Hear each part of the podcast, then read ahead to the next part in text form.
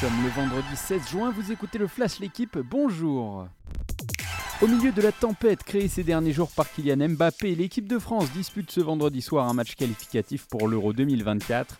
Face à Gibraltar, 201e nation au classement FIFA, la victoire sera sans doute au rendez-vous. Ce serait la troisième en trois matchs de poule pour les Bleus.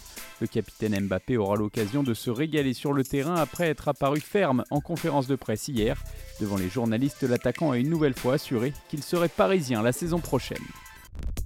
Croatie-Espagne, voilà l'affiche de la finale de la Ligue des Nations. Hier soir aux Pays-Bas, les Espagnols ont battu l'Italie 2 buts à 1. Dès la troisième minute, Jérémy Pino a ouvert le score. Kiro Immobilier a remis les deux équipes à égalité sur penalty. À deux minutes de la fin, José Lou en renard des surfaces a donné la victoire aux siens. La finale contre les Croates aura lieu dimanche soir à 20h45 en direct sur la chaîne L'équipe. Ailleurs sur la planète football, sachez que Rudy Garcia a été nommé entraîneur de Naples.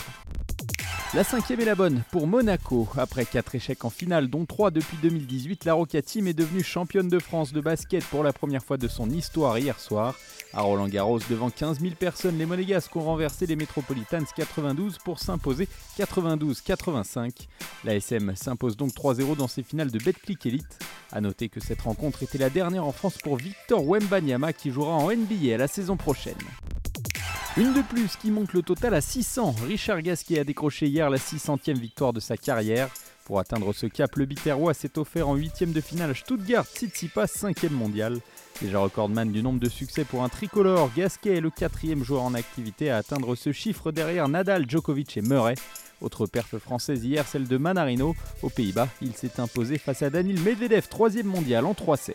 Merci d'avoir écouté le Flash l'équipe, bonne journée